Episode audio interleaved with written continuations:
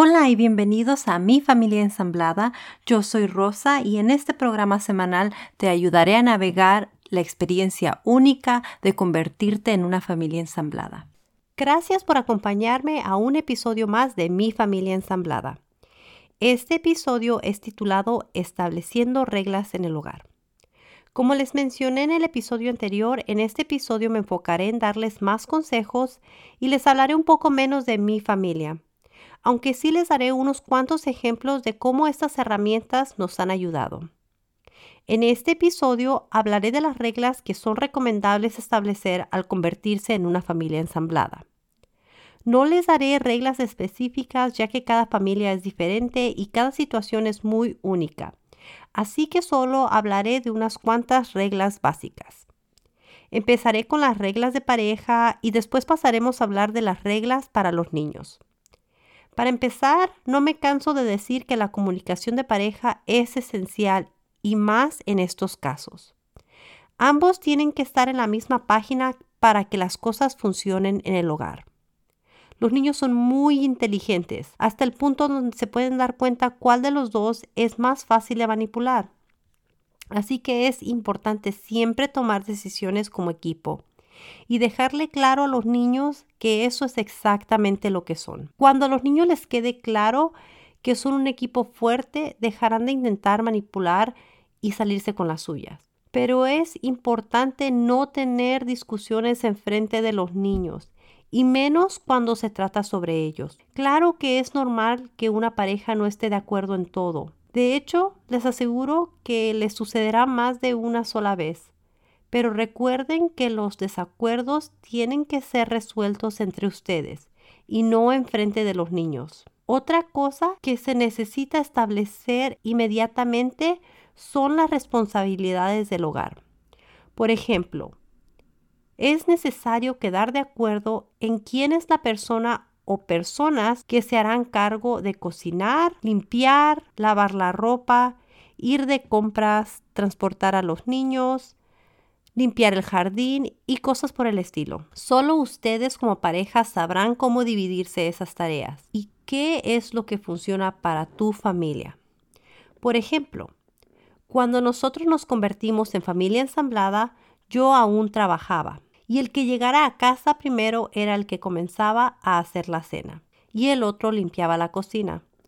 Usualmente yo era la que cocinaba y él limpiaba. Él se hacía cargo de lavar la ropa y yo la acomodaba. Él también limpiaba el jardín y yo iba de compras. Él se encargaba de acomodar y bajar el mandado del carro. Cada quien transportaba a sus propios hijos. Pero ahora que he dejado de trabajar y las cosas han cambiado, también han cambiado las responsabilidades. Ahora yo me hago cargo de hacer de comer, limpio la cocina, yo lavo la ropa y si tengo tiempo también la acomodo. De vez en cuando, él me ayuda a hacerlo. Él aún se hace cargo del jardín ya que yo no soy buena para esas cosas. Y yo voy de compras, bajo las bolsas del carro y acomodo todo. También me hago cargo de transportar a los niños ya que ellos pasan la mayoría del tiempo conmigo. Yo sé que es demasiado lo que yo hago, pero todo esto lo hago mientras él trabaja para proveer para nuestra familia. Esto es lo que funciona para nosotros por ahorita.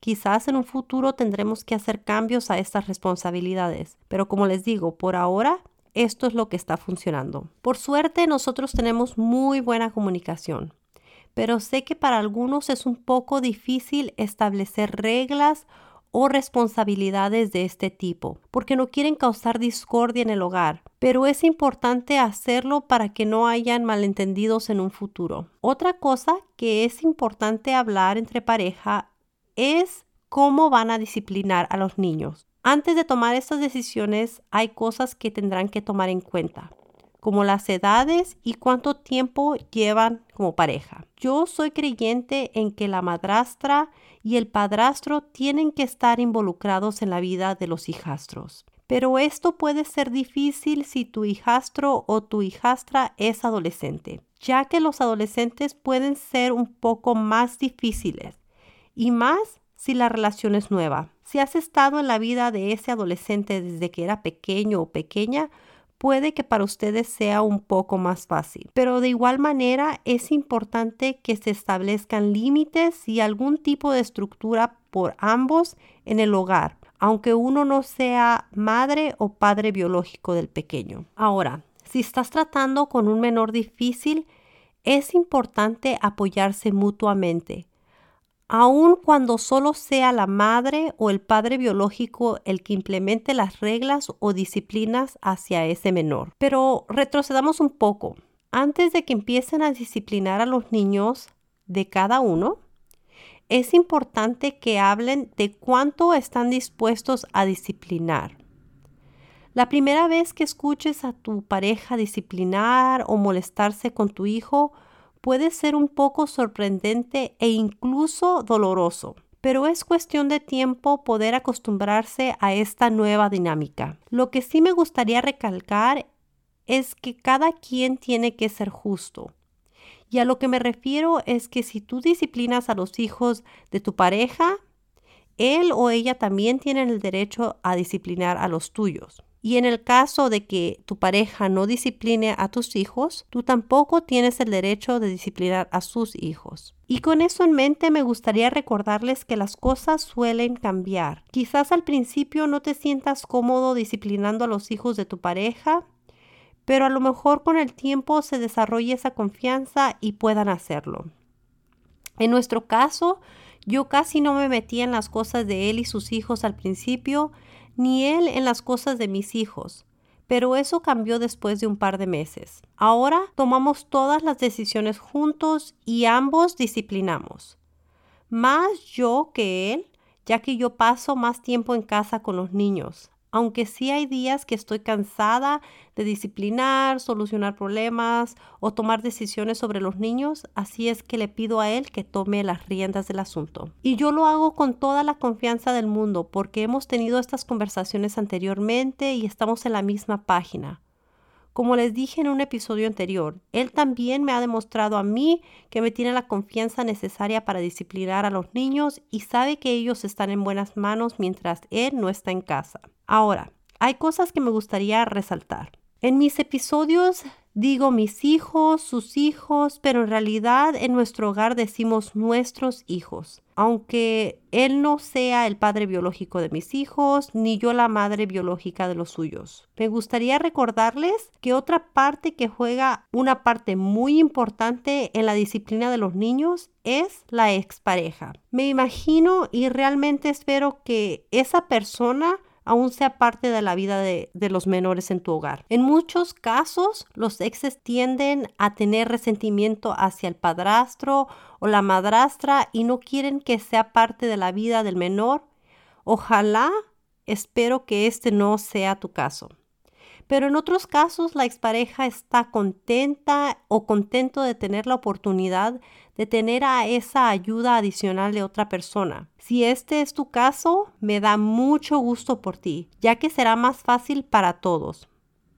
En este caso, lo único que puedo recomendar es que todos se sienten y tengan esta conversación como equipo para que todos estén en la misma página. Pero como ustedes saben, desafortunadamente este no es nuestro caso.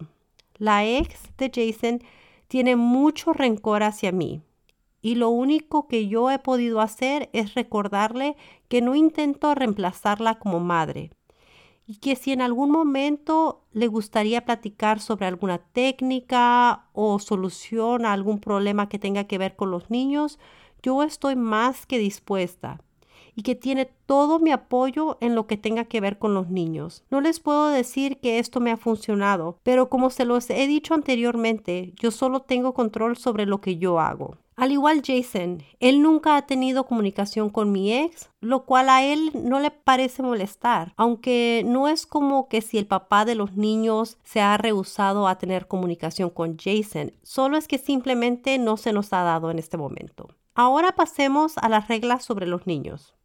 Tendré que ser sincera en decir que sería ideal que todos tuviéramos las mismas reglas en los dos hogares donde viven los niños. Pero hay que ser realistas. Por mucho que lo intentemos, las cosas no serán así. Es importante que las reglas con mayor importancia como tareas, comportamiento y cosas por el estilo sean implementadas en ambos hogares si es posible. Hay cosas que en realidad no son de mayor importancia y será casi imposible establecer esas reglas en otro hogar, como las reglas de a qué hora van a comer, qué es lo que van a comer, a qué hora van a cama, lo que ven, cuánto tiempo pasan en los videojuegos y cosas así. En casi todos los casos, un hogar es menos estricto que el otro. Y este suele ser el hogar donde los padres no tienen la custodia. Ahora, por favor, no me vayan a querer escribir enojados o enojadas ya que no estoy intentando generalizar, solo digo lo que nos sucede a nosotros por nuestra experiencia. Por ejemplo, nosotros tenemos a los niños el 75% del tiempo y somos mucho más estrictos en el tiempo que ellos pasan en videojuegos, cuánta azúcar consumen, si están siendo activos, cuánto tiempo ven la televisión, si hicieron la tarea, en fin, hay más orden y más límites. En el hogar de nuestras exparejas suelen hacer las cosas muy diferentes no salen a jugar, se la pasan enfrente de sus aparatos sin límites, comen mucha comida chatarra, pero quiero que sepan que no estoy intentando culpar a nadie. Y siento que una de las razones por las que ellos tienen menos reglas y son menos estrictos es porque pasan menos tiempo con las criaturas y no quieren pasársela peleando con ellos o regañándolos.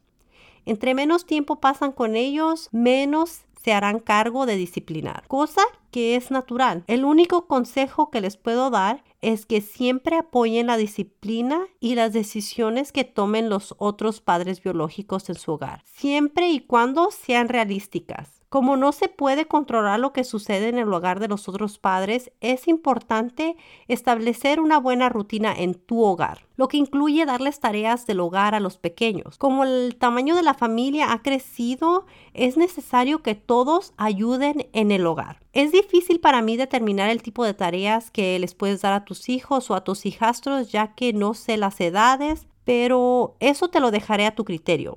También hay que tomar en cuenta el tiempo que pasan los niños en tu hogar. Por suerte, como ustedes saben, nosotros tenemos una custodia de 50% del tiempo aquí y 50% del tiempo en la casa de los otros padres en las mismas semanas. Así que se nos hace más fácil de que les asignemos sus deberes. Ahora, si tienes a los niños menos tiempo, por ejemplo, solo los fines de semana, vas a querer darles menos quehaceres ya que me imagino que vas a querer pasar más tiempo con ellos. Hay familias incluso que tienen a los niños de uno menos tiempo que a los niños de otro, lo que significa que un grupo de niños no tendrá tantos deberes en ese hogar como el otro. Y te puedo asegurar que los niños lo notarán de inmediato. Lo que se puede hacer en este caso es hacer dos listas de quehaceres una para entre semana y la otra para el fin de semana. He conocido familias que de hecho no hacen quehaceres durante el fin de semana y toman dos días de descanso. Al principio nosotros intentamos muchas técnicas diferentes. A mí me gusta tener mi hogar casi impecable, pero caí en la realidad que eso es imposible con tantos niños en este hogar. Así que lo que hacemos es que uno limpia la mesa, uno barre, dos limpian los juguetes que se dejaron afuera, otro limpia la sala, uno limpia el armario donde guardo cobijas y toallas y el más pequeño de la familia organiza los zapatos que están en la entrada de la casa.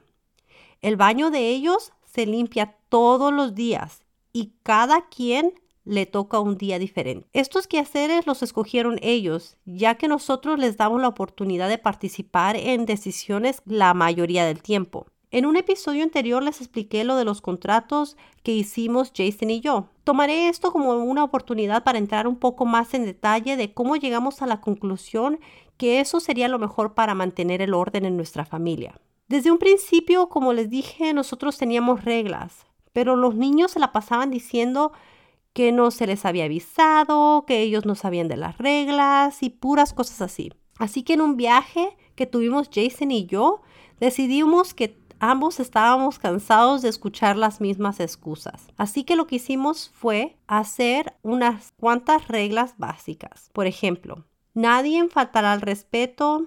Si no se come en la cena, no hay postre.